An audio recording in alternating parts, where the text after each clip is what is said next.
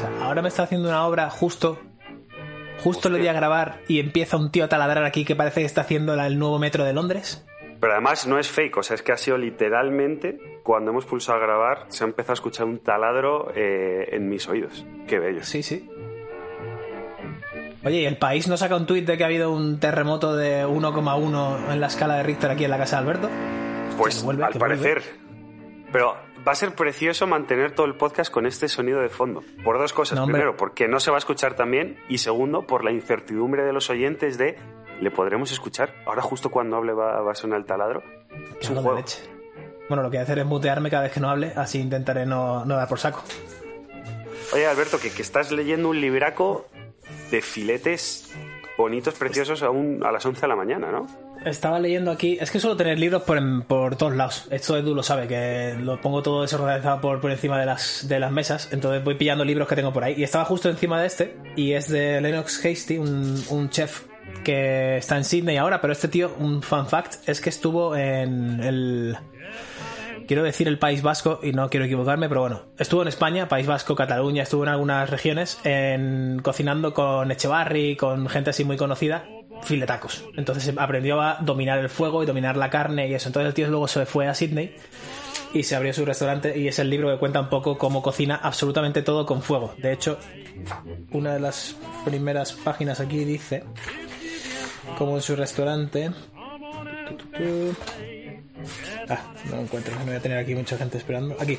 Nuestra cocina no usa ni gas ni electricidad. Tenemos dos hornos de leña, tres parrillas y un fuego de leña. Punto. Para todo. Para postres, para principales, para appetizers, verduras, todo. Y bueno, y tiene la calefacción ya integrada también, no hace falta... Efectivamente. Yo cuando vi el. Esto lo descubrí al, al tío en un documental de Netflix. Cuando vi el documental dije, ¿y por qué no se monta el restaurante en Edimburgo? ¿Sabes? Ya, ya que tienes fuego por todos lados, tío. Pues Edimburgo calentito, no en Sydney. complicado. Oye, vamos a hablar del elefante en la habitación. Edu, Fórmula 1, cuéntanos. ¿Alberto? Pues Alberto, hoy toca Alberto. Hoy toca Alberto. Ah, joder, es que me he quedado sin aprendizaje del día hoy, no, no lo tenía preparado. A ver, Edu, ¿de qué, de qué le podemos hablar de aprendizajes de Fórmula 1? Ah, de los distintos tipos de ala en función del circuito y la carga aerodinámica que tengan que llevar. Efectivamente, el ala trasera, por ejemplo, que puede, bueno, también la delantera, pero en mayor medida la trasera, puede ser más grande o, o más pequeña, dependiendo de la carga aerodinámica que necesitamos. Y creo que en el episodio, no me acuerdo qué número era, dijimos y hablamos de qué era el, el drag y la carga aerodinámica, ¿no? Pues más drag, más resistencia al aire, más te frena el aire, con lo cual tu coche corre un poco menos en, en línea recta. Pero cuando entras en las curvas, como te pega más al suelo, puedes pasar por la curva más rápido o de forma más efectiva. Es interesante también cómo los pilotos, bueno, los equipos cambian el setup de los coches de un pues de un circuito a otro, incluso cosas como estas, como el ala y otras, y otras historias, y entonces escuchas cuando un piloto dice, no, es que no acabo de hacerme al coche, no sé cuánto, y dices, joder, este tío lleva una temporada entera con este coche, ¿cómo que no se hace? Es que no es el mismo coche, es que hay, hay componentes del coche que cambian, el circuito es distinto, el setup cambia, con lo cual el piloto se tiene que acostumbrar al coche, empiezan a hacer los libres el viernes, y tiene libres 1 y 2 el viernes, libres 3 el sábado, clasificación el sábado y carrera el domingo. Y hazte a ello. Sí. Y lo, lo gracioso de esto es que dices libres 1, 2 y 3, pero en el tercer, en los libres 3 tienes que decidir qué vas a llevar para todo el fin de semana, porque la regla dice que tienes que tener la configuración cerrada cuando entras en clasificación. O sea, cuando tú ah, baja el crono, empieza en clasificación y arrancas el coche, ese coche se queda como está para toda la carrera, para todo el fin de semana, ¿no? El mítico Entonces imagínate. Eso es, mi típico parfumé. Entonces imagínate que tú configuras el coche para, yo qué sé, porque quieres salir el primero en clasificación, entonces tienes un coche muy bueno a una vuelta, pero te equivocas rotundamente con la carrera y luego pierdes a lo mejor uno o dos segundos por vuelta, que la gente dice, ah, uno o dos segundos por vuelta no es mucho, 70 vueltas, ¿eh? ¿Y qué haces cuando la clasificación es en mojado y se prevé una carrera en seco? O viceversa, clasificación en seco y se prevé una carrera en mojado. Está guay. Oye, una Es un- pregunta. Es, es un juego de estrategia la, la Fórmula 1, más que, más que un deporte de tíos dando vueltas, ¿eh? Una pregunta sobre alerones. Eh, como sabéis, mi, mi experiencia con Fórmula 1 es mucha, pero cuando tenía de 2 a 7 años, por lo que pues no aprendí absolutamente nada. Pero recuerdo que mi padre me contaba, y ahí es la pregunta, no sé si era por fliparme y que prestara atención por, por la metáfora, pero que los coches con la fuerza, de la fuerza de succión que tienen con los alerones podrían conducir boca abajo, Sí. por ejemplo, en un puente. En un puente, Sí. en un túnel, perdón. En un túnel. Sí, sí, sí, hay un vídeo hecho de Red Bull, creo, haciendo la locura esa. Eh, creo recordar. O si no, está ahí como, como mito total. Pero bueno, se puede. Una carga aerodinámica a tope, vas a 300 km por hora.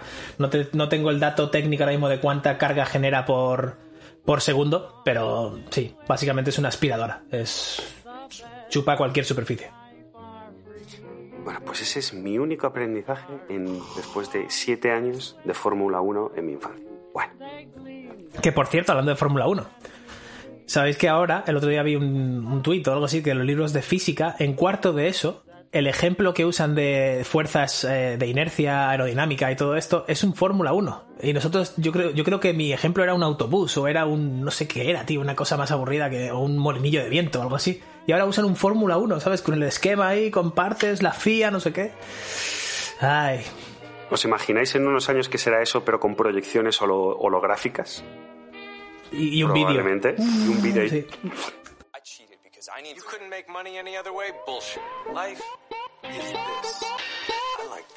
Who the fuck is that guy? I feel the Buenos días, buenas tardes, buenas noches, como siempre, dependiendo desde cuándo. ¿De cuándo? ¿Dónde? ¿Cómo? ¿Y por qué nos escuches? Y bienvenidos a este podcast, Hitos Podcast, número 78. Hablemos de. De la saga de Hablemos de Dinero, parte 1, continuado por la saga de Dinero, Hablemos de Dinero, parte 2. Volvemos a la saga Hablemos y hoy vamos a hablar de la importancia de la comunicación efectiva. Como siempre, tenemos a Alberto Álvarez, Hola, ¿qué tal? Eduardo Barrecheguren, Edu. What up, dog? Chicos, hoy hablamos de comunicación, algo que vosotros dos controláis muy bien y cada uno en vuestros aspectos y con formas de comunicar muy diferentes, además, que eso es muy, muy interesante. Eh, creo, no confundirme cuando digo que Alberto es el que ha traído el tema de la comunicación, no estoy seguro. Eh, Alberto, ¿por qué vamos a hablar de la comunicación o la importancia en este caso de la comunicación efectiva?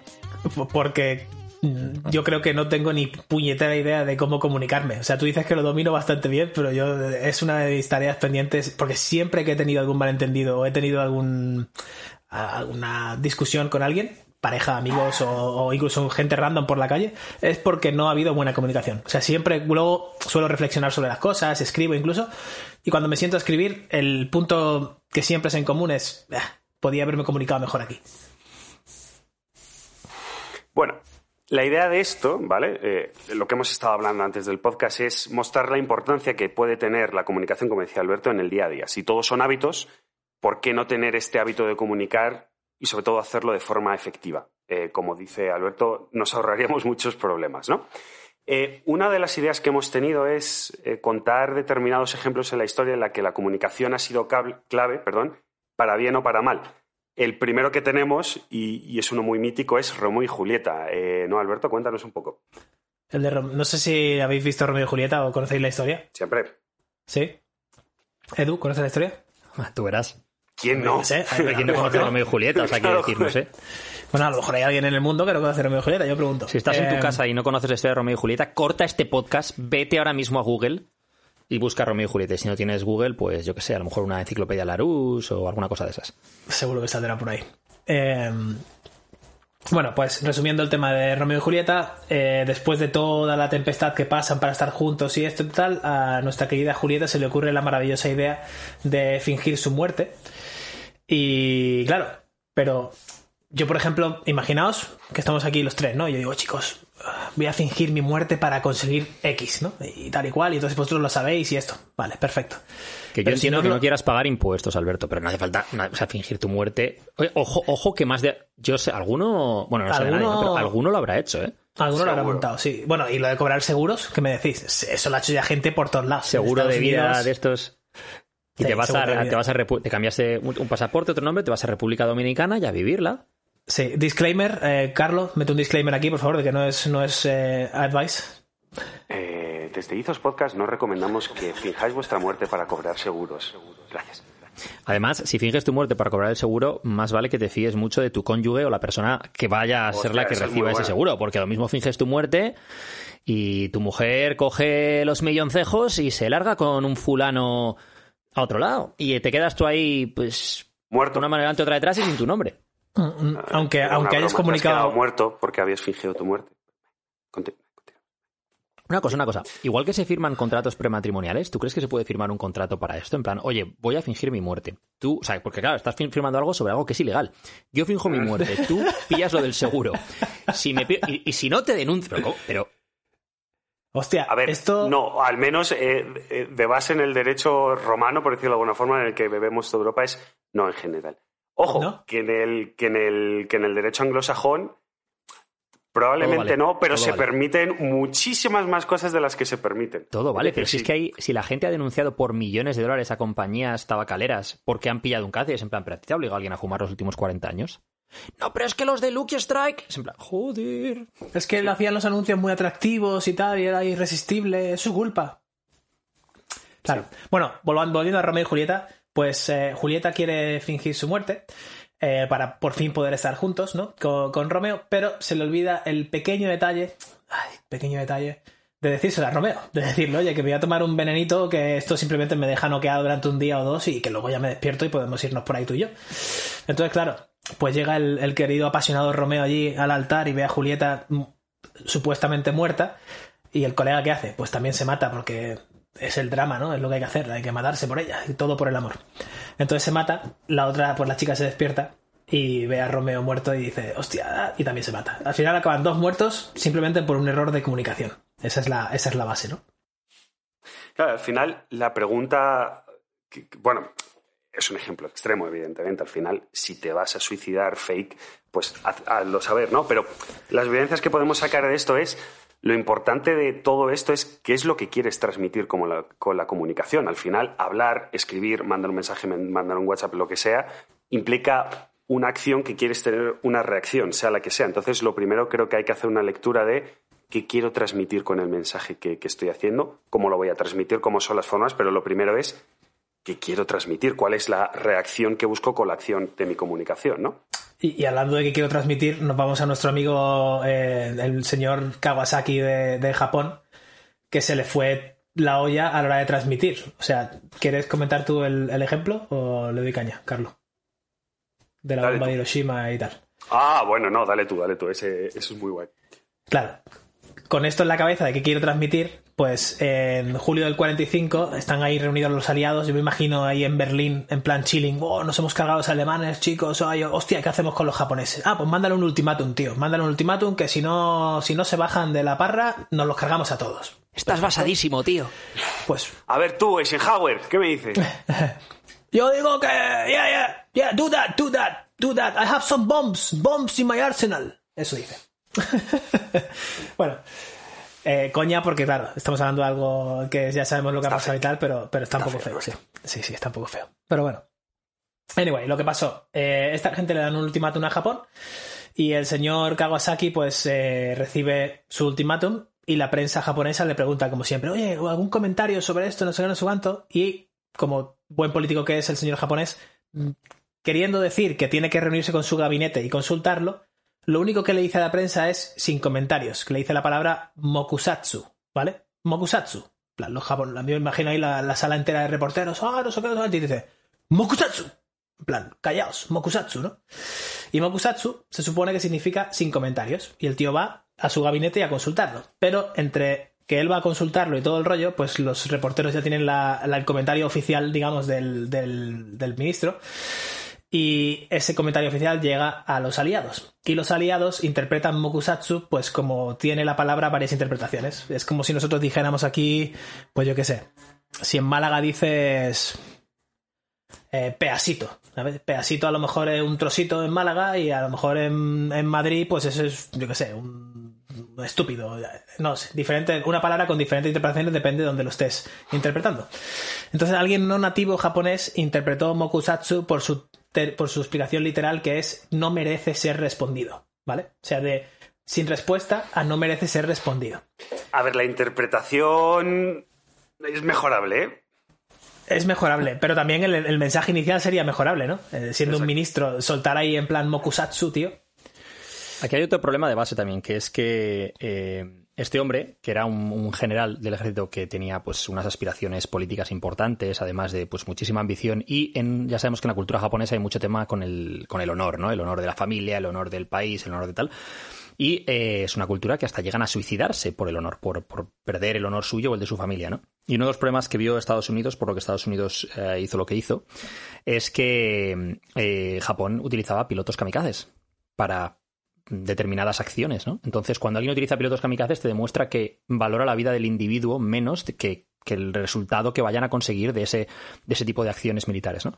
Entonces, eh, Estados Unidos tenía miedo de que no sabían cómo pararles. Porque, claro, eh, decían, joder, si es que lo que le- hagamos lo que hagamos, aunque estemos ganando la guerra, esta gente no va a parar hasta que no quede un solo soldado que esté dispuesto a subirse a un avión y estamparse.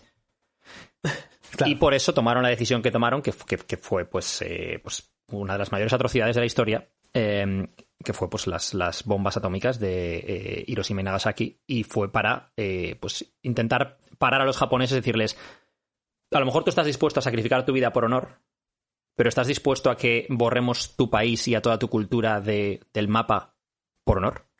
Ya no entra en juego solo tu propia vida, tu propio honor, entra en juego toda tu cultura, todas las familias de Japón, todo Japón. Y fue un mensaje muy contundente, obviamente, que fue lo que paró eh, pues todas las acciones japonesas. Y eh, creo que fue el principio también de eh, que el ser humano se diese cuenta de la capacidad destructiva que tiene, ¿no? Es decir, eh, si eso se multiplicase, eh, otras naciones utilizándolo y, y se llegase a eso, desapareceríamos de la faz de la Tierra.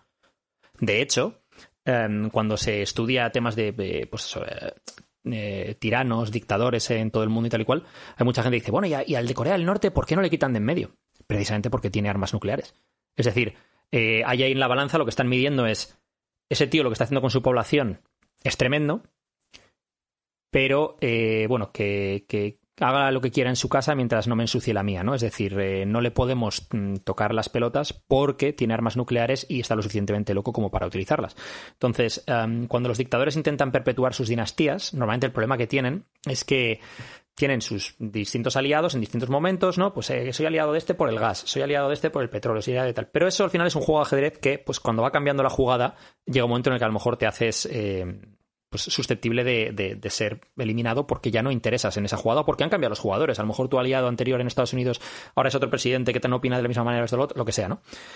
En el caso de, Corea del Norte, lo que hicieron muy bien, entre comillas, la dinastía de Kim Jong-il, a la que pertenece Kim Jong-un, eh, si no me equivoco con los nombres, porque joder, son coreanos y pues no es Pérez. Eh, fue eso, fue el desarrollo, claro, Jong García, pero fue desarrollar el, pues eso, ese armamento nuclear que iba a, a mantener a raya a todas esas posibles potencias que se los quisieran quitar de en medio. Más allá de luego sus alianzas con China y demás. Pero bueno, no vamos a convertir este podcast en un podcast de geopolítica, tampoco soy un experto. geopolítica, pues. Pero, pero bueno, que al final es. eh, volviendo al tema inicial de la comunicación, uno de los problemas que había es eso, que por el tipo de cultura que tienen los japoneses y por lo que estaban dispuestos a hacer, que nadie. Ahora lo hemos visto eso con, con terrorismo, ¿no? O sea, gente que está dispuesta a ponerse una bomba y explotar o, o a estrellar un avión y, y por ir a. O sea, por, Sí, por por sus fanatismo- ide- fanatismo por- y sus ideales y lo que sea, ¿no? En aquel entonces eso no, no, no se percibía de ninguna de las maneras. O sea, fue Japón el, el- el único país que hizo algo así. Que es, que es decir, yo me suicido para conseguir un objetivo militar. Eso, eso era inconcebible para ninguna de las em, potencias europeas o occidentales. Sí. De hecho, eh, son súper interesantes. En general, yo, todo documental de guerras mundiales, la primera o la segunda, siempre que cae es una de para, me quedo aquí. Y es interesante las guerras de, entre comillas, de guerrillas que se hacían eh, en Japón, porque claro, lo que les eh, flipaba a los americanos es que una vez claramente perdida esa pequeña batalla que se estaba jugando en una pequeña isla de mierda, que al final pues era simplemente una isla más, los japoneses no decían, vale, me cojo el barco y voy a la, a la siguiente isla para ir poco a poco. Decían, no, no, aquí morimos todos. Si vais a tomar la isla, tenemos que, que matarnos uno a otro, a otro, a otro. Y eran muy frecuentes que en los últimos X cientos que quedan, vaya, hostia, le acabo de dar al micro, perdón, eh, se lanzaban al enemigo sin ningún tipo de arma. O sea, ni con una espada ni nada. En plan, imaginaros Braveheart todos gritando, pero sin nada, claro. Sin pero nada. sin nada, en las manos. Y claro, el americano con una Sí. M4 con 10 y bueno. Eh, no sé por qué ahora cuando has dicho todo esto me ha recordado, hay un monólogo de un tío, no me acuerdo de quién era, eh, del tema de los insultos, diciendo que los españoles somos los que mejor insultamos, ¿no? Y comentaba cuando ves una película de estas de Vietnam y de repente, tío, pues están eh, ahí, eh, no sé cómo era el rollo, ¿vale? Pero imagínate, están eh, pues eh, Johnny y David, que son amigos de la infancia, que los dos vienen de Missouri se criaron juntos y tal y no sé qué, y bueno, pues un, un vietnamita mata a Johnny delante de David. Y entonces David dice, ¡maldito amarillo! Y dices, "Hostia, te cagas. Hijo puta, me cago en todos tus muertos, eres un hijo de la gran... bre-". ¿Cómo que maldito amarillo? Que acaba de matar a Johnny, tío. Sí, sí, sí, sí. Que menos que Pues- un. Te voy a meter una hostia que te va a estar lavando los dientes por el culo una semana. ¿Sabes? Y me cago en todos tus muertos y yo qué sé. O sea, Ahí, no me ojo, acuerdo de quién es el monólogo, pero merece la también, pena. ¿eh? Pero de hecho, es más, voy a buscarlo un momento para, para decírselo a la gente en casa, que es monólogo Los Americanos, algo así se llama, tío. O sea, es. Mientras, mientras que lo buscas, eh, sigue, sigue enlazando con el tema de la comunicación porque, claro, si los Goyo Jiménez, Los Americanos, creo que es. Goyo Jiménez, los americanos. Si los americanos, o sea, si los aliados, perdona, en- en- entre los que están los americanos, le hubieran mandado el mensaje igual de contundente que tú lo has dicho ahora, Edu, yo me imagino que Japón no habría respondido con un Mosukatsu de estos, sino que habría dicho, vale, vale, eh, tal, o a lo mejor hacía falta que cayera una bomba nuclear para ver el poder que tenían, porque hasta ese momento nadie había soltado esa potencia nuclear encima de nadie, ¿no? Nadie sabía que Estados Unidos tenía. A ver, eso, si no recuerdo mal, era el proyecto Manhattan, ¿no? El proyecto- Pues nadie, Sí, sí, y sí. nadie sabía. O sea, bueno, nadie sabía. Con esto ya sabéis que hay espionaje y siempre se creen cosas. eh, eh, Alemania también estaba desarrollando su propia, su propio armamento nuclear, eh, aunque no llegó a. Bueno, entonces, claro, si tú llegas, el mensaje que mandas es eh, o te rindes o te vuelo la ciudad entera. A lo mejor los otros pues se lo hubieran pensado un poco más, ¿no? No lo sé. Pero O- desde luego el golpe de la te mesa. dicho, eso- O lo que he dicho, o te rindes o tu cultura se va a la mierda, porque es que te borro del mapa. ¿sabes? Es, Eso es es. literal. De hecho, Estados Unidos ahí se convirtió en la primera potencia mundial por derecho, porque ya en ese momento fue como, bueno, ¿y ahora quién le toca las narices Claro. a estos, no? Claro. Y por eso, pues Rusia se las tocó de forma fría, ¿no? Ah, Bueno. ahí veo lo que haces, ¿eh? Ahí. Ojo. visto, ¿eh? Que además nos hila perfectamente, hablando de Rusia y Estados Unidos, con el siguiente eh, ejemplo, que es el muro de Berlín. Que, bueno, básicamente el 9 de noviembre, eh, el presidente de la RDA, en este caso, eh, contestó a los periodistas diciendo que la autorización que la gente del este hacia la gente del oeste podía empezar a pasar iba a ser de forma, o sea, entraba de manera inmediata, cuando realmente lo que quería decir era que empezaba mañana de una forma escalonada, pero el tío estaba nervioso, había un montón de había un montón de periodistas y se lo soltó ahí. ¿Y qué es lo que pasó? Que todo el mundo dijo, sí, perfecto.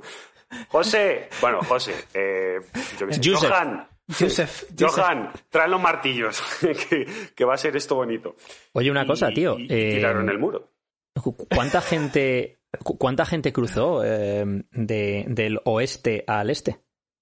Bueno, del oeste al este, probablemente muy poca gente, pero del este al oeste, todo Pero el mundo. es que ahí es a donde quiero llegar, ¿no? Al, al comunismo de salón que tenemos hoy en día, ¿no? Todo el mundo, bueno, todo el mundo, toda esta gente que ves hablando del comunismo, de, no, porque dice en plan, haz un examen de los países comunistas, de cómo ha sido su historia, y de hecho cuando ves el tema de lo del muro de Berlín, eh, la gente se arriesgaba la vida para cruzar, para salir de un país comunista, y nadie hacía lo contrario, se iba de uno al otro, ¿no? Eh, esto ya da, esto da para otro podcast. De hecho, de esto Carlo y yo hemos tenido discusiones de, de la utopía del comunismo y... Porque Carlo es... Lo siento, Carlo, te la tengo que lanzar. Carlo es de los que... No, es no, que, es que no, dicho. Si es es que que no tú se aplicó bien la, la- la- Claro, claro, y, es, y es que yo creo que es que de base no tiene ningún tipo de fundamento. Yo Pero tampoco bueno, eso lo es un creo. debate para otro día. No, no, si yo tampoco lo creo. Yo creo que la, la maldad del ser humano per se o la- el egoísmo eh, totalmente bloquea lo otro, aparte de otras muchas cosas. Pero, pero eso es otro tema. En y la meritocracia. Y la O sea, es- es- un montón de es- cosas. hay- hay una serie de cosas- Yo, creo que aquí deberíamos hacer un episodio porque yo, por ejemplo, estoy totalmente en fuera, ¿no? Ni siquiera estoy en el punto neutro, sino que estoy en una burbuja fuera. O sea, no tengo ni idea de muchas cosas. A mí yo me acuerdo de tener comidas con, con los padres de Marina y tal, los que hablaban de las izquierdas, derechas y tal, y yo diciendo, perdón, ¿qué es una derecha y qué es una izquierda? ¿Sabes? Hasta ese punto, ¿no? De decir, he, he pasado tanto del panorama político en toda mi vida, los estudios y tal, que no sé nada. Y claro, estoy fuera pensando... Es que yo creo que simplemente no existe la mejor forma de organizarnos, ni creo que la exista nunca porque, porque los humanos somos como somos. Entonces estoy en ese punto de ahí en que me gustaría comprender muchas cosas. Entonces podríamos hacer un episodio de, esto. Hombre, existen unas formas mejores que otras, ¿no? De todas formas, yo creo que tú eh, entrarías por tu forma de pensar, hasta donde yo sé, en el, eh, en el laissez-faire, que es en el dejar hacer, ¿no? Que es un poco más el, liberalismo, en España se llama más pues, eh, tema libertario, ¿no? Que es en plan, a mí déjame que yo haga mis historias, sea, es decir, no te metas en mi vida, déjame que yo haga mis historias, y, y- y ya está, ¿no? Un poco en lugar del- de la religión del estatismo que tenemos a día de hoy, que parece que el Estado tiene que involucrarse en absolutamente cada decisión, ¿no? Ah, que vas a cagar, pues puedes cagar de tal hora a tal hora y te limpias con este tipo de papel. Y me pagas Entonces- 10, 10 céntimos de impuestos, por favor. Eso es. Entonces, bueno, caso, yo- hay, un, hay un montón de, no entrar de en- puntos en- intermedios, ¿no? Entre, entre todo esto, que es donde entra, pues, eh, sin entrar en, eh, de lleno esto, porque podemos dedicar un podcast entero a esto, pues desde, pues al final lo que importa es las, eh, el mayor o menor control o liberalismo económico, mayor o menor control o liberalismo social. El problema de todo esto también a nivel político está en las cuotas de poder, ¿no? Es decir, el, para un político como tal, un político de carrera, su éxito se va a medir en, en cuánta cuota de poder acumula. Entonces, de por sí va a querer controlar muchas de las cosas que hace la ciudadanía o grandes presupuestos, lo cual implica grandes impuestos o etcétera, etcétera, etcétera. ¿no? Es decir, la gran mayoría de políticos lo van a ver como si tengo 30 coches oficiales, soy mejor que si tengo 10. Si tengo un ministerio que controla 500 millones, es- soy mejor que el que tiene el ministerio que controla 200 millones, etcétera, etcétera. etcétera. Hay una Claro, serie de incentivos sesgados hacia el control político. Que, El problema- pues, El problema al de final, esto- yo creo que la clave son los mecanismos de control. ¿Cómo ponemos mecanismos de control para ponerle cota al poder político? Más allá de que estés más de acuerdo o menos en que los impuestos se dicen para esto o para lo otro, o que el impuesto sea un poquito más alto o más bajo, ¿cómo ponemos control a eso? Totalmente, totalmente. Y partiendo de la base de que como humanos, en nuestra vida personal, sin ser políticos ni nada, también hacemos lo mismo. Eh, porque de forma inconsciente, si el vecino de al lado vive en un duplex, ya le miras con otra. En plan, ¿y por qué vive en un duplex y yo en un apartamento de una planta nada más? Me cago en la leche. Él es mejor que yo, ¿no? O sea, ese, ese pensamiento inicial es él es mejor que yo, aunque luego lo puedas cambiar, ¿no? Pero, Alberto. ¿sabes? ¿Te, te miran mal tus vecinos? Qué cabrón. el ser influ- claro, es que la, la influencia paga sus rentas, claro. Es que. Pero mientras. Oye, si, si, si los que te miran mal son los vecinos ocupas, eh, al menos. Eh, o sea, eh, por culo, hombre. Está ahí. Ya no, ya no hay ocupas, por cierto, ya no hay ocupas. Los han echado. Sí, ya los pobres se han, se han tenido que ir. Teníamos que haber hecho un, un capítulo podcast en directo retransmitiendo la jugada, tío. En plan, Hostia, un vlog. Un Twitch, un Twitch con los... Eh... Hostia, ¿habéis visto los, el vídeo de YouTube de esto de los ex-ocupas o algo así? Que son gente que se dedican a, a echar a ocupa. Eran antiguos policías o algo así que van a echar está a Desocupa, ocupas y tal. los de Des- Desocu- los de Desocupa, Desocupa. esos, Desocupa. Sí, sí, sí. Que por cierto, eh, el tema de Twitch, alguien me sugirió el otro día, pues, en algún mensaje de Instagram, alguna cosa de estas, eh, que por qué no grabábamos esto en Twitch, en directo. O sea, además de tenerlo como lo sacamos ahora mismo, en el formato que lo hacemos, el grabarlo en directo en Twitch. Bueno, de y- hecho, se puede, sacarlo. se puede, con lo que usamos, se puede publicar directamente en Twitch. Así que sería algo que podíamos, podíamos ver. Se, se puede explorar, se puede explorar. Pues estaría muy guay. Ahora sí, y y eso, además, eso haría, eso haría el chat por- privado mucho más divertido. Claro. Seguiría siendo privado entre nosotros, pero es que Sí, pero, claro. pero con gente viéndolo a la vez. O sea, sin ver lo que estamos Ojo. diciendo en el chat privado. Pero lo que, o sea, eh, el concepto de Twitch también es leer el chat, o sea, la- las personas que lo están haciendo, o al menos suele ser una persona el que lo hace, ir leyendo los comentarios de, de la gente que, para dar un poco de feedback. Yo creo que si hacemos eso, si seguimos Sí. un poco el chat, Nos adiós. cargamos el podcast, Buenas ¿no? tardes. Bueno, no, o, o lo hacemos mejor, no lo sé, pero ahora el guion, el guion, con muchas comillas, eh, jamás, jamás se volverá a Hombre, ver. se puede. Una cosa que se puede hacer siempre es probarlo, eh, ver qué tal sale y ver qué respuesta hay, y a partir de ahí, pues tomamos decisiones, tío. Sí, Mokusatsu. Mira, se me- Mokusatsu. Se me ocurre que el primero puede ser el de política. Yo lo veo. Hostia, hostia, Yo personalmente, Ojo, ¿eh? yo personalmente no quiero hacer un podcast de política. No, yo, realmente tampoco. Yo querría simplemente comprender, pero sin, sin que haya posturas, por favor. Simplemente que me explicaran un poco de qué va todo. Eh, venga, sigamos con la comunicación. Ya que comunicación. estamos hoy hablando de, hablemos de la comunicación de manera efectiva, pues sigamos hablando. Habiendo puesto esta base eh, de, de ejemplos donde en la historia la comunicación, por lo que sea, no fue bien, eh, es un buen momento para hablar de las bases de una comunicación efectiva. Y quiero que Alberto, que nos ha pasado un cuento de la sopa y los problemas de comunicación que es interesante, nos lo resuma porque voy a hacer un anuncio antes de esto. Creo que a veces me pasa parte de lo que, de lo que dice en ese cuento. Eh, lo resumo yo. Yo creo que lo debería Carlos. Deberías hacerlo tú porque tienes más voz sexy, pero bueno. Vamos a. Eh, a ver, O, o, tío, eh, si queréis, tío, Carlo hace de narrador. eh, tú haces de la Oh, señora eh, sí, y yo sí, del camarero. sí, sí, sí, sí. ¿Qué te me gusta, me gusta, me gusta, me gusta. Venga, ¿Eh? es ¿quién, es- un radioficción. quién es la señora? ¿Quién es la señora? Yo soy la señora, Alberto. venga, vale. Yo soy la señora, Edu es el camarero y Carlos narra. Let's go. Espera, espera. Nico, ponnos una musiquita así como de cuento. Así. Y, y ponme, ponnos rever. Tú, haz magia, haznos- ponnos cosas. Venga, el cuento de la sopa y los problemas de comunicación.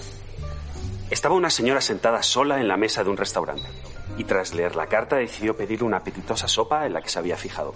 El camarero, muy amable, le sirvió el plato a la mujer y siguió haciendo su trabajo. Cuando este volvió a pasar cerca de la señora, esta le hizo un gesto y rápidamente el camarero fue hacia la mesa. ¿Qué desea, señora? Quiero que pruebe la sopa. El camarero, sorprendido, reaccionó rápidamente con amabilidad, preguntándole a la señora si la sopa no estaba rica o no le gustaba. No es eso. Yo quiero que pruebe la sopa. Tras pensarlo un poco más, en cuestión de segundos el camarero imaginó que posiblemente el problema era que la sopa estaría fría y no dudó en decirle a la mujer, en parte disculpándose y en parte preguntando. Quizás es que esté fría, señora. No se preocupe, que yo le cambio la sopa sin ningún problema. La sopa no está fría. ¿Podría probarla, por favor? El camarero, desconcertado, dejó atrás la amabilidad y se concentró en resolver la situación. No era de recibo probar la comida de los clientes, pero la mujer insistía y a él ya no se le ocurrían más opciones. ¿Qué le pasaba a la sopa? Lanzó su último cartucho. Señora, dígame qué ocurre, por favor. Si la sopa no está mala y no está fría, dígame qué pasa y si es necesario le cambio el plato. A ver, por favor, discúlpeme, pero hay de insistir en que si quiere saber qué le pasa a la sopa, solo tiene que probarla. Finalmente, ante la petición tan rotunda de la señora, el camarero accedió a probar la sopa. Se sentó por un momento junto a ella en la mesa y alzó el plato. El plato de la sopa. Al ir a coger la cuchara, echó la vista a un lado. Vaya mierda narradora ahí, ¿eh? Con No, es que, es- sopa, no, no, es que está, está puesto el plato dos veces. Os leo textualmente. Y alcanzó el plato, el plato de sopa. Al ir a coger una cuchara, echó la vista a un lado y otro de la mesa, pero no había cucharas. Antes de que pudiera reaccionar, la mujer sentenció. Pues no lo ve, hijo puta, que falta la cuchara. Eso es lo que le pasa a la sopa, que no me puedo comer la puta sopa porque falta la cuchara. ¿Tú me estás entendiendo mi arma? Me cago en todo tu muerto. A ver, antes de hacer lecturas, yo creo que deberíamos hacer, o sea, deberíamos terminar Bueno, el podcast como lo dale- conocemos y hacer esto siempre. Hacer Dale, cuentos, pero ¿no? dale, dale crédito de dónde está sacada esta historia, tal. No sé, o sea, ¿no? Ah, sí. Ah, bueno, esto sale de lamentemaravillosa.com. com. eh, y esto sale Esta de un historia está libro- de un libro de cuentos. De... Eso es, Tío. de Jorge Bucay. eh, que Efectivamente. puedes encontrar un montón de cosas muy Que lo pondremos- Jorge Bucay. No lo sé quién pondremos es, en- pero en el Bueno, link. Lo pondremos en el link del, del podcast. Eh, primero, sí, tío, esto deberíamos hagamos hacer un- un cronoficciones todo el tiempo. Esto tendría que ser, había Claro. un spin-off solo de esto. Un spin-off. Eh, Y, y segundo, vemos lo simple que podía haber sido, eh, que pone aquí Edu en el comentario privado, eh, perdone, ¿me puede traer una cuchara? Y podía haber resuelto todo el problema. Es la, la comunicación efectiva, ¿no? Esto es lo Sí. que en inglés se llama petty. ¿eh? Era, esta señora era muy petty. Bueno, pues sí, te iba a decir, seguramente sea británica, pero también puede ser un señor británico, o sea, no tiene por qué ser una señora. Un tío británico también es muy petty. Muy... Yo me acuerdo trabajar Sí, de sí, cara sí, al pero en público en, el Reino Unido pero- y te viene y te dice el tío, um, excuse me, uh, will you have another knife, please? Y el tío tiene ahí tres cuchillos puestos, ¿sabes? Y tú diciendo, ¿quieres otro más? Sí, es que este, la, la misura no me gusta demasiado de este, este es demasiado grande, este es demasiado corto, este no sé qué, y tú. Da fuck, vale, vale. Que es uno de cocina, uno con sierra, no sé, no sé. Una katana. Eh, yo, yo creo que además gran parte de, de cómo nos comunicamos eh, viene mucho de nuestra familia, ¿no? Y a mí me pasa que yo tardo mucho en llegar a transmitir lo que quiero transmitir y hay veces que me fijo en cómo habla mi madre y me vuelvo loco a mí haciéndolo, que ya lo hago, imaginar a una persona más neutra en este aspecto. Entonces, eh, por ejemplo, yo sé que a mí me pasa, que es como para llegar del punto A al punto B, tengo que dar contexto, tengo que dar un par de rodeos, tengo que llegar, en vez de hacer la comunicación de, oye, eh, una cuchara, señor. Entonces me veo muy reflejado. Y es lo que hacíamos, o lo que decíamos al principio, ¿no? ¿Qué es lo que quieres transmitir? Y en este caso es más, ¿cómo lo quieres transmitir? Yo para este tipo de cosas soy muy directo, pero para explicar conceptos, de ahí lo de mi, como dice Vela, el rey de las metáforas, para explicar conceptos tengo la manía de explicar un concepto de tres formas distintas para asegurarme de que mi interlocutor me ha entendido. De ahí lo de todas mis metáforas vienen de eso, de voy a buscar otra forma de explicárselo, por Sí. si acaso no lo ha entendido. Y entonces, a veces que te das hasta cuenta de que la otra persona está pensando, pero que te he entendido a la primera, que, que- Sí. ya, pero es que hay un pequeño matiz que quiero que entiendas, entonces Esto me pasa mucho a mí también y creo que deberíamos pararnos en la primera metáfora porque además las metáforas y las analogías funcionan muy bien para esto, pero pararte y, y preguntar, ¿lo has entendido? Que yo creo que muchas veces no- yo la pregunta ¿lo has entendido? la dejé de usar desde que dejé de trabajar en Apple. En Apple la usaba un montón y ahora en mi vida diaria, por lo que sea, ¿no? Porque no estás en ese setting profesional, no preguntas el ¿Lo habéis entendido? ¿Lo has entendido? Entonces, si, si, si usáramos esa pregunta, creo que no tendríamos que hacer tres metáforas más, ¿no? Esa pregunta tiene mucha trampa, porque esa pregunta con un... por dos motivos, La por tonalidad- el emisor y por el receptor. Claro. Si la tonalidad es ligeramente jodida, y por ejemplo, a mí me ha pasado mucho en Irlanda, hasta que ya lo pregunté a un amigo eh, y dije, ah, que es por eso. Eh, entonces, cuando alguien no te entiende, pero pasa incluso entre irlandeses, en vez de decir, eh, oye, eh, no te he entendido, ¿me puedes repetir? Ellos dicen la, la expresión, eh, ¿qué has dicho? No, perdón, puedes decirlo de nuevo. Que en Sí. inglés suena muy agresivo. Can you say that again? Say that again, Entonces please. yo me ponía un poco a la defensiva diciendo, perdón. Y me pasó durante dos o tres meses con determinadas personas, hasta que ya Dímelo otra vez, vamos, dijeron, dímelo otra vez, eh, que no tiene Claro, cojones, justo. dímelo otra vez, vamos. Justo, justo. No tan así, o sea, yo no lo captaba tan así, pero lo entendía como diciendo, a ver, tontolada, que no sabes hablar inglés. Y era simplemente que no te había entendido, que había pasado un tren, no te había escuchado y tal. Y, y es eso, ¿no? Lo que dices tú, hay que tener cuidado con el tono del emisor y sobre todo a quién se lo dices, el emisor, o sea, el receptor, porque el receptor puede entender esa pregunta como, a ver, tontito, ¿me has entendido o no me has entendido? Claro, claro. Y, y ojo que hay otro tema también, con el tema de, de explayarte mucho cuando quieres eh, explicar algo. Por un lado está el tema de la gente que es, esto suele ser yo creo que una característica de gente perfeccionista, que quieren explicarlo todo hasta el último detalle o distintas analogías para asegurarse que la otra persona lo entiende, qué tal. Y luego está la gente, que puede ser las dos cosas, ojo, esto segundo que voy a decir puede ser las dos cosas, que es que le encanta escucharse a sí misma. Entonces, en plan, no, no, no, es que tengo una idea cojonuda, entonces quiero que la escuches y, si, y aunque tú no quieras escucharla, o sea, es que quiero que lo escuches, porque me quiero escuchar yo diciéndola. Sí, sí, puede ser. Aquí, aquí, por ejemplo, se puede solventar con cambiarle un, un- darle la vuelta, ¿no? En vez de preguntar si, si crees que va a sonar agresivo, el me has entendido, eh, puedes dar, echarte la culpa entre comillas a ti, en plan, ¿me he explicado bien? Por ejemplo, es misma, yo en mismo inglés digo- significado, distinta energía. Do you know what I mean? Porque es más como decir, o sea, ¿entiendes lo que intento decir? Entonces no es Sí, me has entendido, no, sino ¿me estás entendiendo lo que yo estoy intentando decir? Sí, yo también uso, mira, sí que es verdad que en el email, y como vosotros lo hago muchas veces, uso el tiene sentido. ¿Tiene sentido, chavales? ¿Verdad? Us- Uso mucho eso, que es al final me he explicado bien o me habéis entendido. Sí. Eh, yo quería meter aquí un concepto que es eh, muchas veces cuando estamos, muchas veces, siempre que estamos hablando, siempre que estamos escribiendo, tendemos a ir muy rápido porque es una comunicación fluida, hay varias personas o quieres hacer un task, una tarea súper rápido y, y quieres quitártelo en medio y no nos tomamos nuestro tiempo en realmente pararnos a pensar lo que hemos hablado antes, ¿no? Primero, ¿qué es la acción y la reacción que estoy intentando encontrar en la persona de enfrente? ¿Cómo es la mejor forma de comunicarme? ¿Estoy siendo suficientemente empático? ¿Qué más preguntas os haríais para intentar mejorar tu comunicación hacia los demás? Aquí hay un tema clave, y esto yo os lo he comentado los dos, que una de las cosas que aprendí yo de Nick Mitchell en UP, aunque no siempre la ponga en práctica, era decía que eh, a tus empleados o a la gente que, o tus compañeros de trabajo, a quien sea, o en general en la vida, ¿no? No digas cosas para sacártelas del pecho, sino porque buscas una reacción determinada. Aunque yo creo que en esto fallamos todos, ¿no? Hay veces que simplemente nos comunicamos porque necesitamos quitarnos algo de dentro, no porque estemos buscando una reacción determinada. De hecho, a lo mejor la reacción que conseguimos al sacarnos eso del pecho ni siquiera va a ser positiva. Pero tenemos la necesidad de, de- de sacar eso, ¿no? De no sabemos cómo lidiar con, con un sentimiento, a lo mejor, y tenemos la necesidad de, sacarlo fuera porque no podemos, a lo mejor, mantenerlo dentro, ¿no? Entonces, yo creo que ahí también am, hay dos mm, cosas que tenemos que tener en cuenta, ¿no? Por un lado, eh, la persona que está expresando eso, pues a lo mejor el decir, ¿cómo expreso esto? También para hacer entender que es que no tengo nada en contra tuyo, sino que es que necesito mm, eh, sacar esto fuera o esto o lo otro. Y la persona que está escuchando, para a veces interpretar el que a lo mejor una persona en un momento dado te está diciendo algo de una determinada manera y no tiene nada que ver contigo. O sea, no, no, a lo mejor dice algo mal, no tiene que ver contigo, no va contra ti, es algo que, que con lo que esa persona está lidiando en ese momento suyo, ¿no? Entonces, em, creo que ahí, bueno, pues eh, una cosa que puede ser muy útil es ponernos en los zapatos de la otra persona, pero de verdad, ¿no? En pensar, ¿cómo actúo yo? O sea, cuando yo hago esto que, o digo las cosas así como lo ha hecho esta persona, porque todo el mundo caemos en determinados casos, ¿por qué es? Ah, pues es porque he tenido un mal día, porque me ha pasado no sé qué, porque... O sea, no es porque a esa persona te quiero mm, decir esto o lo otro, lo que sea, ¿no? Sí, sobre todo yo últimamente he tenido la plantilla mental, ¿no? El default de nada es personal. Y desde entonces, la verdad, los últimos, no sé, cuatro o cinco años, de nada es personal. En plan, yo qué sé, me está diciendo, oye, Alberto, tío, el email este que me faltaba, no sé qué. Bueno, es un recordatorio, pero no es personal de Alberto, eres un vago o eres un mal organizado o eres un no sé qué. No, es un, tío, el email me falta, ya está. No hay un trasfondo detrás de. Porque muchas veces vemos la palabra Alberto, me falta no sé qué, y claro, tu nombre está ahí, pero simplemente está ahí porque se- la persona se está diciendo a ti. pero no está diciendo Muros Alberto. hacia arriba.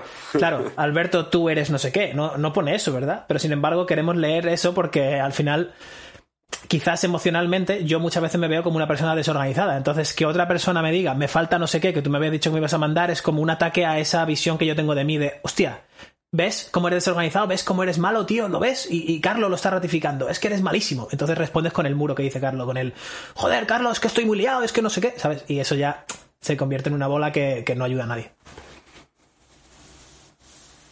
Os había hecho una pregunta y creo que no me habéis respondido a la pregunta. Sí, el que, ¿qué otras herramientas usaríamos? Yo, por ejemplo, esa. Eso sí, justo. Quitar, Ah, quitar, perfecto. quitar el muro, quitar el. Nada es personal. Y si algo es personal, pregúntalo. O sea, si, si estás discutiendo con alguien y alguien te está diciendo, no sé, no, te- preguntarle, oye, ¿es esto personal? ¿O estás hablándome del, del coche o del concepto, ¿no? ¿Estás hablándome de algo? Porque si es personal, entonces hablamos de otra manera. Bueno, es que si, si es personal realmente me está llamando lo que sea, a lo mejor nos echamos a hostias, yo qué sé, depende. Que- que- Y que así es como introducimos la, conversación sobre el combate de Tyson Fury y Wilder.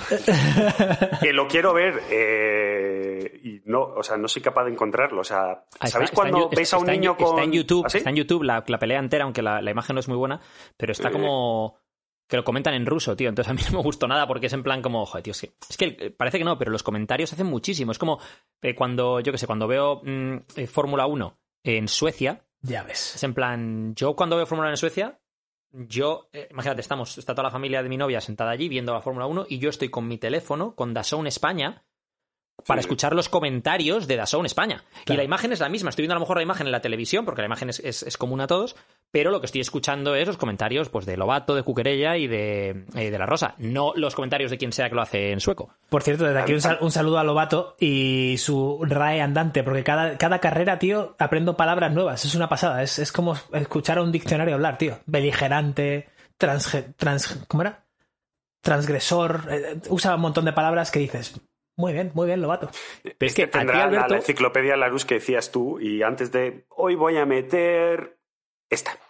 No, es que estaba pensando una cosa que le tiene que pasar a Alberto, porque yo, joder, palabras ya tampoco son tan, tan cultas como para que no conozcas. Pero claro, en el caso de Alberto hay una, hay una cosa que es, tú llevas muchos años ya leyendo solo en inglés. Solo en inglés. Entonces, la forma de ganar vocabulario de, de, pues, determinadas palabras que no se utilizan en el día a día, o la mayoría de la gente no utiliza en el día a día, es leyendo precisamente, ya sea ficción o no ficción. Pero seguramente tú conoces algún- algunas palabras o muchas en inglés que son cultas que no sabrías decir cuál es su traducción al castellano porque no las has aplicado o no las has leído.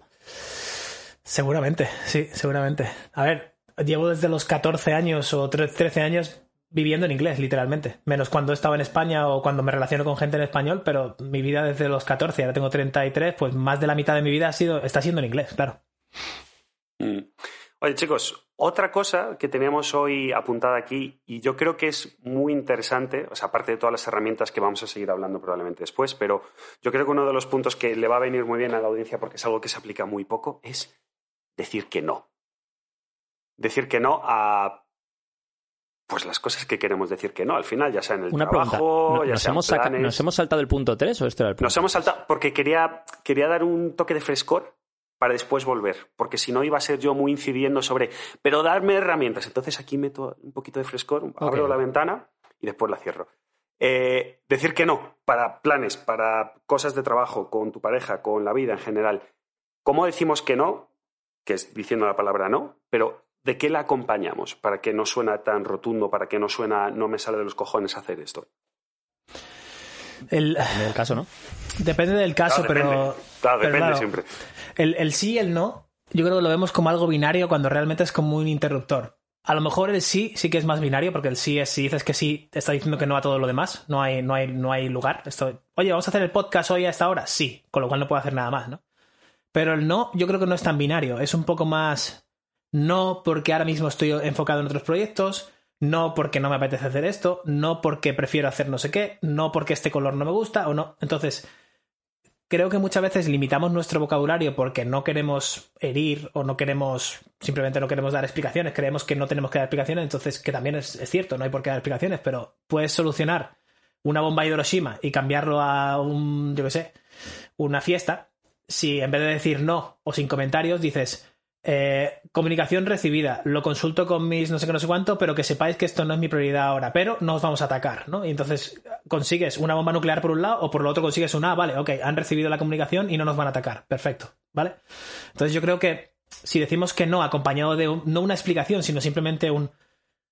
Que la persona no se sienta herida, tío. Si Edu me, dice, oye, vamos a jugar al Fórmula 1, no sé qué, no sé cuánto, yo puedo extenderme todo lo que quiera. No, tío, es que tengo que trabajar, no sé qué, no sé cuánto, y, y tomármelo como que estoy dando explicaciones o simplemente un.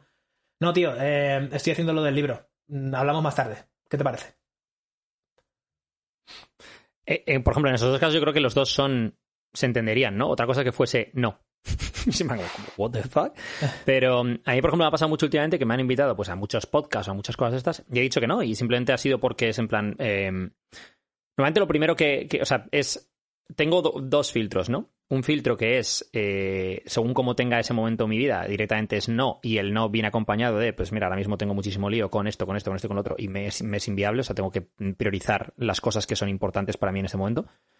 Y dos, si, te- si es un momento en el que tengo más tiempo, eh, mi filtro suele ser eh, dime de qué quieres, de qué quieres que hablemos y la disponibilidad que tendrías. ¿Por qué? Por dos motivos. Lo primero, quiero ver si la charla me va a resultar interesante a mí. No, no si, te va a ser, si te va a ser útil a ti para tu podcast. No, no, si me, si me va a resultar interesante a mí. Y aunque parece egoísta, pero es que es así, o sea, estoy- te estoy regalando mi tiempo, entonces, ¿me va a resultar interesante a mí, sí o no? Y luego, el segundo punto es, ¿qué disponibilidad tienes? Cuando me, si me ponen una pega de disponibilidad, es en plan, eres tú quien me está pidiendo a mí que dedique mi tiempo. Entonces, va a ser bajo mis términos. O me cuadra a mí el tiempo para hacer esto o no se va a hacer.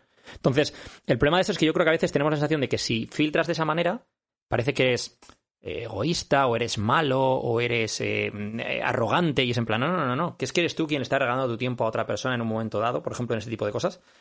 Eso es regalar el tiempo. Otra cosa, por ejemplo, es con amigos, que es no es regalar el tiempo, sino que es más compartirlo, ¿no? En el sentido de, pues, una persona que, yo que sé, un amigo tuyo te invita a ir a tomar una cerveza, te invita a ir a tomar. Entonces ahí, pues, mm, lo mismo, mi filtro es qué es lo que estoy dejando de hacer, cuál es mi coste de oportunidad. Estoy dejando de entrenar para ir a tomar una cerveza, a lo mejor no me compensa. Estoy dejando de mm, jugar a la play, a lo mejor sí. Estoy dejando de, ¿qué es lo que estoy dejando de hacer? Y qué me va a aportar ese rato con esa persona.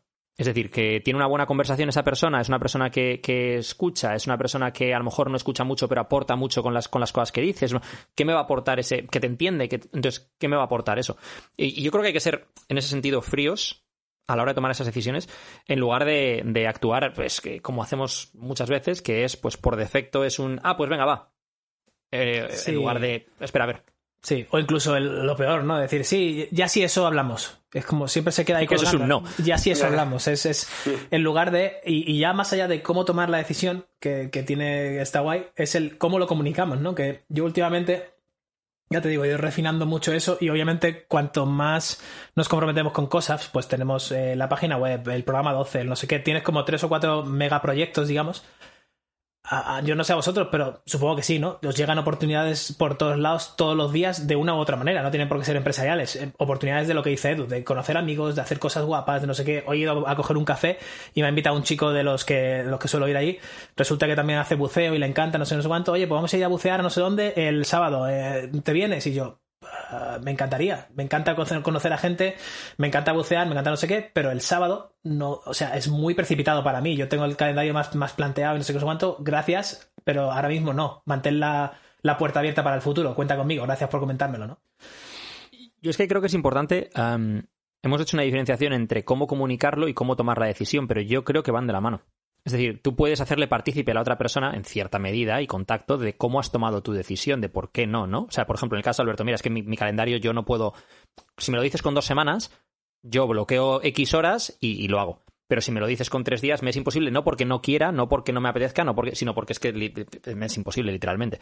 Entonces, eh, ese tipo de, de, eh, proceso que sigues tú a la hora de tomar esa decisión, pues en cierta medida, a veces habrá que filtrarlo un poco, se puede compartir, ¿no? Como el tema de las prioridades o el tema de, eh, pues imagínate, pues me encantaría si tuviese más tiempo, pero ahora mismo tengo poco tiempo y estaría dejando de hacer cosas que son importantes para ta, ta, ta. Sí, yo tengo un email, por ejemplo, un autoresponder en mi, en mi cuenta de email, que es em, porque al final te llegan invitaciones a podcast, no sé qué, no sé cuánto, y es como, oye, respeto, primero, le explico que respeto su tiempo, respeto la atención, no sé qué, no sé cuánto, que todo es genuino, no es, no es, está escrito porque sea robótico, sino es genuino. Yo respeto el tiempo y el tiempo de todo el mundo vale lo mismo.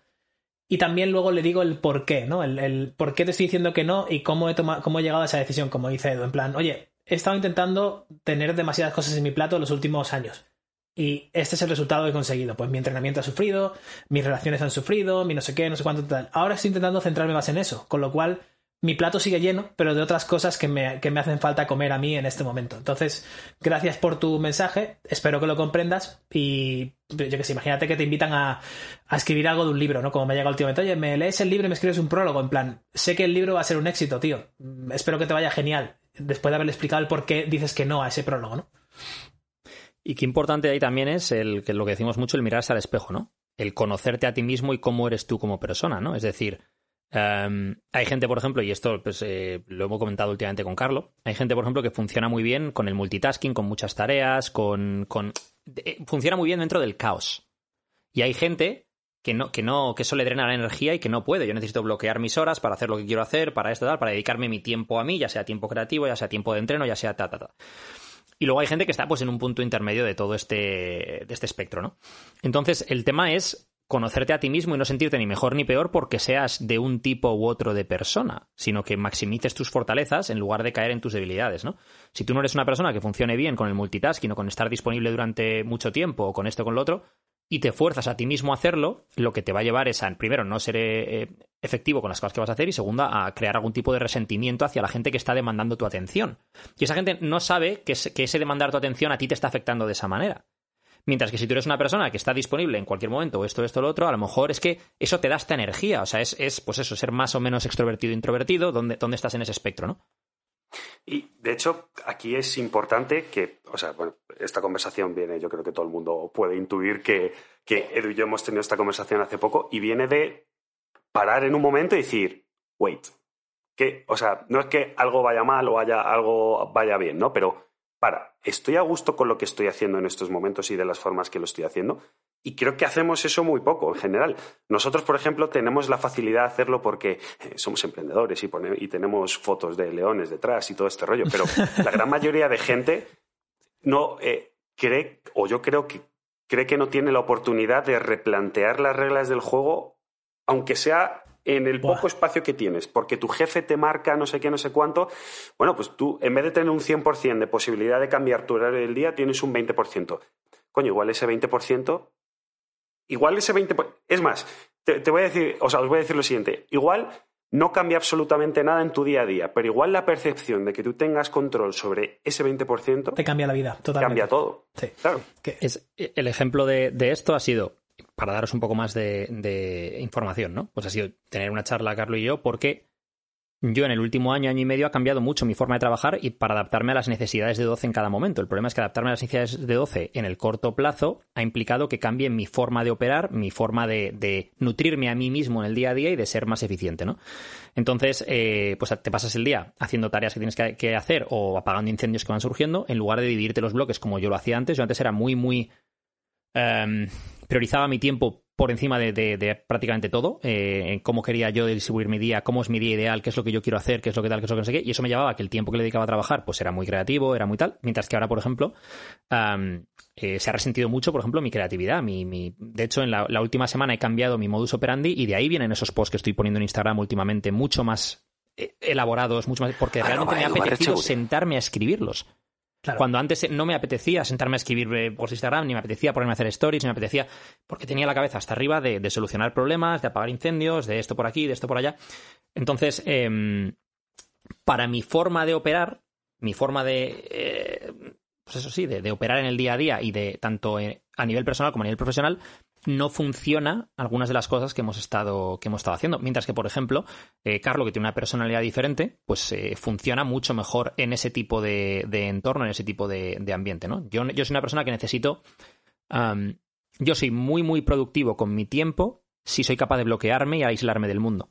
Pero si tengo interrupciones, me cuesta mucho volver al flow y me cuesta mucho volver a donde estaba. Mientras que Carlo, por ejemplo, es capaz de moverse en, esas, en esa marea que, de caos sin perder ese flow de trabajo.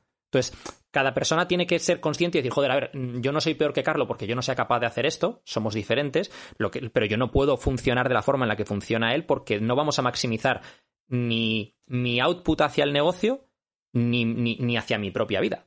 Y, De em, hecho, pues ¿cómo, eso es lo que te lleva a, a dejarte a ti, a ti mismo un poco de lado por anteponer otras necesidades de, que van surgiendo. ¿no?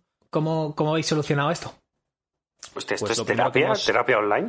Lo primero, aquí compartimos todo el mundo, ¿eh? Lo primero que hemos, que hemos hecho es que eh, yo hasta la una de la tarde no estoy disponible para absolutamente nadie. Me encanta. O sea, eh, Has, quiere decir, has- has ni comunicado Telegram- eso, ¿no? Le, le has dicho eso Ni directamente. Telegram, sí, directamente. Ni Telegram, ni tal, ni no sé qué, ni pim, ni pam. Y eh, de hecho, pues me he descargado, que antes la tenía en el otro, en el otro portátil, en este no lo tenía, la app de Self Control, que te permite bloquear páginas web, tratar, es decir, yo me- si quiero, por ejemplo, escribir un post de Instagram, puedo bloquear todo lo que no me vaya a ser útil para ese post de Instagram. Si quiero, por ejemplo, ponerme a hacer eh, checks de clientes, puedo bloquear cualquier cosa que me pueda distraer.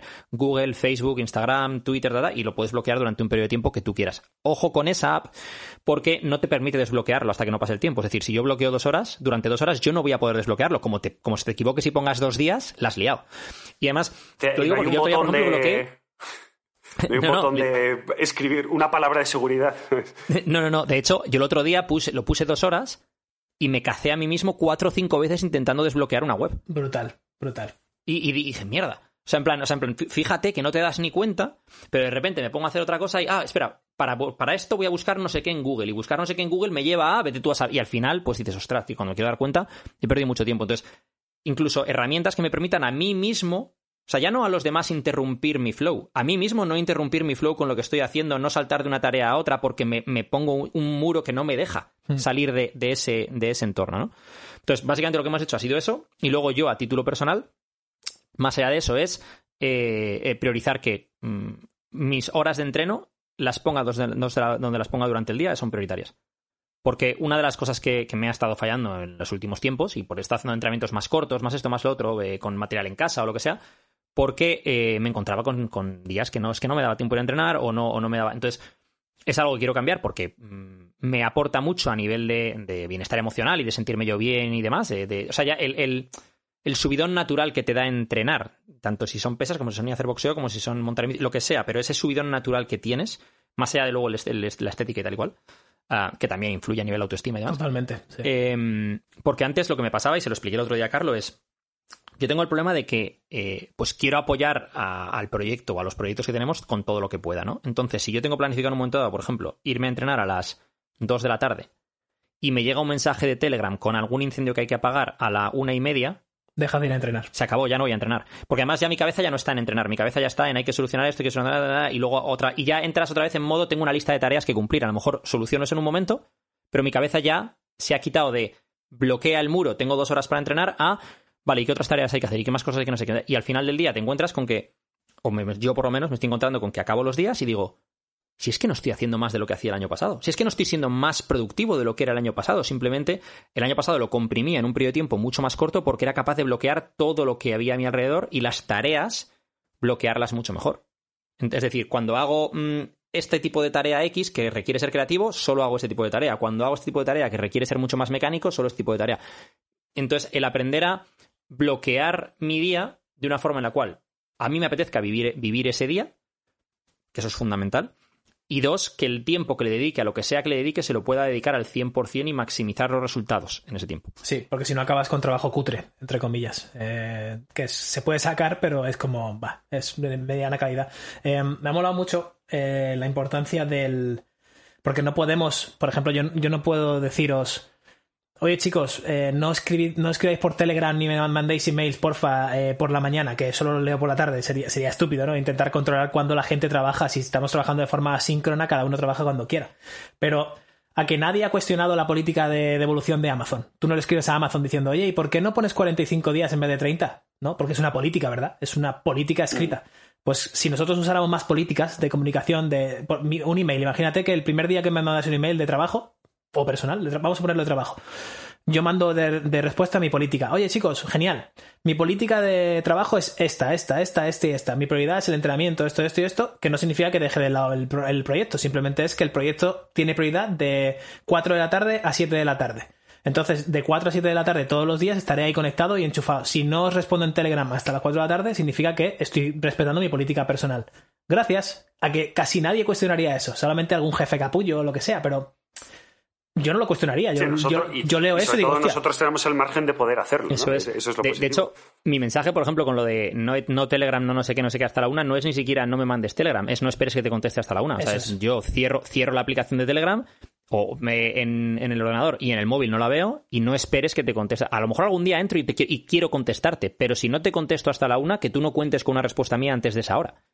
Y eso además, eh, hablábamos antes de que la comunicación genera una acción, que genera una reacción, y en este caso es exactamente lo mismo. Yo, por ejemplo, ante esa acción de Edu de comunicación de, oye, tío, me voy a bloquear esto, pensé, joder, pues si, le tengo que escribir un montón de cosas por Telegram, va a entrar a la una de la tarde y va a tener 20 mensajes inconexos tal, que es lo siguiente. Vale, pues me abro el correo o me abro un Word, voy anotando las tareas de una forma ordenada y cuando más o menos esté todo comprimido y ordenado, le chuto este párrafo, este párrafo y este párrafo con contexto, etcétera, etcétera. Y así nos evitamos el, oye, una cosa, primer mensaje, no sé qué, no sé cuándo, y de repente entras en Telegram, que a todos nos ha pasado, y tienes 45 mensajes, de los cuales 3 son... re- Pero claro, tú ves 45 y automáticamente tu cuerpo Estrés. dice, hostia, ¿dónde está el cuchillo que me están Sí. atacando? Eso es, eso es. Cuando más es cuando ya la- la comunicación pasa de ser en directo a ser en diferido, también Claro. le aporta mucho más control a, a la persona que está comunicando. Es decir, espera, como tengo. O sea, esto lo voy a- lo- no se va a leer hasta tal hora, vale, pues me lo voy a organizar como cuando haces un email, ¿no? Pum, pum, pum, pum, pum. Entonces, eh, mira, eh, está preguntando Carlos por el chat privado. Es que cuando, lo he cuando pasamos al sé tema 3, porque es que es esto, ¿no? O sea, es cómo ser Sí, sí. asertivos en nuestra comunicación, ¿no? Es decir, el tener esa llamada y decir, oye, tío, eh, esto a mí no me está funcionando. Y, y no me está funcionando y no es tu culpa. O sea, es decir, me, me he adaptado yo a trabajar de la forma en la que, por ejemplo, trabajas tú, pero ha sido una decisión mía. A mí nadie me ha dicho esto, ¿no? Por ejemplo, pues lo digo por, por, eh, enlazar con este tema en concreto, ¿no? Y entonces, en plan, no es culpa tuya, no, no es tal, simplemente esto para mí no funciona y necesito hacer una serie de- de cambios, ¿no? Porque al final yo creo que uno de los problemas es, y se ve mucho hoy en día, es cuando la gente no es asertiva y luego de la noche a la mañana, de repente petan. Y de repente, pues de un día para otro pasa de aquí no pasa nada, aquí no pasa nada, a se rompe una relación, a una persona deja un trabajo, a cosas por el estilo, porque en, las, en los pequeños baches, en lugar de comunicarlo e intentar, oye, vamos a ver cómo solucionamos esto, esto, lo otro, pues lo vas metiendo debajo de la alfombra y llega un momento en el que eh, es que el, el bulto debajo de la alfombra tiene forma y parece una estatua. O sea, tú miras la alfombra y ya no es una alfombra. Eso es. Eso es. Sí. Sí. Yo creo que esto puede venir tanto de la falta de confianza en uno mismo, el no ser asertivo, me refiero, ¿no? Eh, como en la falta de. Más bien en no querer causar una mala impresión, ¿no? O, o sonar borde, porque al final, asertivo, si no lo comunicas de una manera muy específica y con mucho contexto, puede resultar borde, ¿no? En plan, oye, ponga- sigamos con el ejemplo. Carlos, no me hables de aquí a la una de la tarde. Claro, yo sin más contexto que eso es. eh, este tío, ¿qué ha pasado? Claro. ¿De, de O, dónde, de dónde o sale sonar todo esto? débil. Sonar débil. O En plan, oye, sonar tío, yo no, puedo, yo no puedo estar disponible 16 horas al día. ¿Qué pasa? ¿Que, que entonces me tengo que quitar la medallita de trabajar, de trabajar duro. Si no trabajas, 10 no, siempre, oye, puedo trabajar Claro. duro, otra serie de horas, otra serie de bloques, ser productivo, pero si ya no tengo la medalla de disponible 16 horas. Sí. Entonces Yo- hay gente exacto. que yo creo que tiene miedo de que, le, de que le vean como que no es capaz de hacer algo. sí. Entonces aquí jugamos en, de nuevo, esto se retroalimenta, ¿no? Quiero ser asertivo, pero para ser asertivo tengo que dar determinado contexto que me puede llevar a no ser asertivo. Entonces, de nuevo es tomarte tu tiempo para transmitir las cosas. Sí. ¿no? Y, Es, y- vale, yo, y eh, yo creo que también. Quiero bloquear esto. ¿Cómo lo hago? Sí, ya no ¿Cómo quiero lo bloquear transmito? esto. Lo que lo releo, lo releo. lo que decíais de, de las expectativas de la sociedad, tío. De decir, oye, que, que no hace falta que te duches con agua fría a las 5 de la mañana todos los días para ser una persona de provecho. Que te den por culo, sinceramente. O sea, no, no hace falta. Entonces, cuando te pones ese mensaje aquí en la frente y te lo pegas aquí, joder, a mí me gusta levantarme a las 9, eh, estar, yo qué sé, scrolleando en Twitter hasta las 9 y media, tomarme mi café tranquilamente y luego a las 11 me pongo a trabajar. Y si lo puedo hacer, si puedo gestionarme el día así, comunicárselo al mundo. Y si la gente, y si tú crees que la gente va a pensar que, "Oh, pues vaya vago de mierda, vaya larva que a las 11 se pone a currar, no sé qué, pues, pues que lo piensen, pero lo mejor de todo es que nadie lo está pensando. Porque todo el mundo nos estamos demasiado preocupados mirándonos a nosotros mismos, yo creo. ¿Sabes una cosa que me pasa a mí en, en torno a esto? Eh, a mí me gusta leer cuando me levanto por la mañana. 45 Mm. Me minutos, acuer- una hora. Me acuerdo un poco. Pero si no me levanto lo suficientemente pronto, ya tengo tareas, ya tengo cosas, ya, ya el agobio, me, me llega el agobio de no, es que no, no te pongo, o sea, si me levanto, imagínate, a las 9, digo, hostia, si leo desde aquí hasta las 10, ya no me pongo a trabajar a lo mejor hasta las, mm, imagínate, leo, me tomo un café, no eh, voy a la mañana, hasta las 10 y media no estoy trabajando. Mientras que si leo de 7 a 8, a las 8 y media estoy currando. Entonces, me entra ese punto, pues joder, solución, yo mismo decir, vale, ¿te compensa levantarte una hora antes para dedicársela a esto que tú quieres hacer, que es leer? Sí, perfecto. Pues hazlo. Y si es no, no. Pero yo el problema que tengo es ese, es, es que... mm, bueno, el problema que tengo no, o sea, lo, lo he solucionado, o sea, básicamente hago eso ahora. Pero el problema que tenía era ese, no estaba dedicándole, me encanta leer, pero no le dedicaba el tiempo a leer porque durante el día a veces me da la impresión de que estoy perdiendo el tiempo si estoy leyendo algo que sea, por ejemplo, de ficción o algo que no me va a aportar al negocio o algo que tal, porque tengo que hacer cosas, porque tal, no sé qué, y decir, a ver, para, para un momento el carro. A ver. Mm, ¿Qué cosas hay que hacer para, para el, eh, el negocio, digamos, en el día a día que sí o sí hay que hacer a diario? Esto y esto. Y son dos cosas. Dos cosas hay que hacerlas a diario. Ya está. Lo demás no hay que hacerlo a diario. Vale, ¿qué cosas hay que hacer todas las semanas? Esto, esto, esto y esto. Vale, son cuatro cosas. Distribúyetelas como a ti te dé la gana en distintos bloques a lo largo de la semana. No tiene por qué ser ni todas el lunes, ni un, ni- ni un poco el lunes, un poco el martes, como a ti te dé la gana. Vale. Ahora, ¿qué más cosas eh, tengo que hacer? Vale, quiero entrenar pues tres, cuatro veces por semana. Vale, pues mm, ponte esos bloques. Vale, quiero leer. Vale, pues ¿cuándo me cuadra? ¿Cuándo disfruto más de leer o me funciona mejor? Pues a primera hora de la mañana porque he descubierto que cuando hago eso, en lugar, de, por ejemplo, de meterme en Instagram o Twitter, que también lo he hecho muchas veces, mi cabeza luego está en, un, en, un- en como mucha más calma y mucha más paz para, para afrontar el resto del día para ponerme a tal. Vale, pues por eso todo este mírate al espejo. O sea, es que nadie te diga, no, es que tienes que vivir tu día así. Y, se y a ver, a ver, a ver, a ver. Dentro del control que yo tengo, que hay gente que tiene más o menos eh, de su horario, ¿qué puedo hacer para que, para que las piezas encajen en, en mi cabeza, en mi, en mi corazón? O sea, para que las cosas, para que encajen para mí. Y luego que siendo asertivos podemos flexibilizar las normas, como decía Carlos hace antes. Es decir, tú puedes llegarle a un jefe, yo me ha pasado esto cuando vivía en Ámsterdam, y decirle, oye tío, sinceramente, no me gusta venir aquí de 8 de la mañana a 5 de la tarde, que estoy a 20 minutos de mi casa, para hacer algo que podía hacer en mi casa, y voy más allá, para hacer algo que estoy haciendo desde mi casa en Holanda, para, un ser, para gente que está en Portugal y en España. Es decir, ¿por qué no estoy en Portugal y en España? ¿Qué cojones hago en Holanda pelándome de frío en noviembre, yendo en bici aquí? Y, y tener esa, esa conversación asertiva con tu jefe directo y decirle, oye tío, mira, estas son mis ventas, esta es mi productividad. Cuando estoy en la oficina versus cuando no estoy en la oficina. ¿Estás viendo el pico? Yo también lo veo. ¿Qué podemos hacer ante esto? Y entonces, con ese mensaje tan contundente y esos datos, se pueden flexibilizar muchas más cosas de las que pensamos. Obviamente, no todo, porque desde lo que sea, ¿no? En el nivel corporativo, pues tienes una, una jerarquía, pero tu jefe puede pasarle el mensaje a su jefe y su jefe al siguiente y no sé qué, y puedes llegar a flexibilizar ciertas cosas. Y si realmente no te escuchan y no funciona, pues ahí tienes tu respuesta de tengo que estar en este sitio a lo mejor, ¿no? De hecho, ha tenido que llegar una pandemia para que las empresas se den cuenta de que, oye, igual trabajar desde casa no es tan mala idea. Igual no siempre, depende de cada trabajo, siempre hay dependes y siempre hay contextos, ¿no? Pero las empresas que yo conozco, grandes empresas, Google, eh, Amazon, Facebook, Ryanair, bla, bla, bla, bla, todas están diciendo, oye, si queréis trabajar algunos días desde casa, perfecto, do it. Chicos, una hora 07, hemos tratado todo, yo creo que es buen momento, ¿no? Para que no me entre picorcito. Sí, ya te, estaba viendo un poco de sarpullido rojo por aquí, yo creo que ya, ya es suficiente, sí. Eh, bueno, vamos a seguir con la saga de Hablemos de. Eh, ojalá hablemos del milenialismo alguna vez. Eh, esta es una broma que Alberto no conocerá porque no estaba en España en ese momento, pero esto. ¿Tiene algo que ver con los millennials? No, Ah, no. no. Hable, hable YouTube ahora y pon Hablemos del milenialismo. vale, luego lo... Oro, oro puro de los 90 en España. Eh, no sé de qué vamos a hablar el próximo podcast, pero sí que sé que vamos a hablarlo y lo vamos a hablar con Alberto Álvarez. Muchas gracias. Gracias chicos, un placer. Como hilo, ¿eh? Como hilo. Eduardo Barret, seguro en Edu. ¿Has visto? Voy a comentar con la audiencia, por si no lo habéis notado, que me imagino que sí. ¿Has visto que al final he dicho que le den por culo y hago el podcast con el Invisalign puesto? Porque no voy a perder una hora de Invisalign puesto porque se me escuche mejor diciendo las S. S. Que no se escucha. ¿Eh? No, No se no, nota. No, no hay diferencia. no hay diferencia, no, no, no. Eh, Ya lo notaréis en mi sonrisa, ahí sí que lo notaréis. Yo, yo lo he notado Nuestros- mucho, Y en nuestros corazones. yo lo he notado mucho al hablar inglés. Eh, me costaba la vida hablar inglés con el, con el Invisalign puesto. Joder, joder, Alberto, tío, qué sonrisa, ¿eh? Joder. Eh, A ver, a ver, joder, mira, mira, joder, tío. es- es- Dos años, dos años. Muy radiofónico, muy de qué podcast barbaridad, esto, qué ¿eh? barbaridad. Dos años de esfuerzos, tío. Dos años de esfuerzo. Yo, yo, yo llevo, llevo nueve días, tío. I feel you.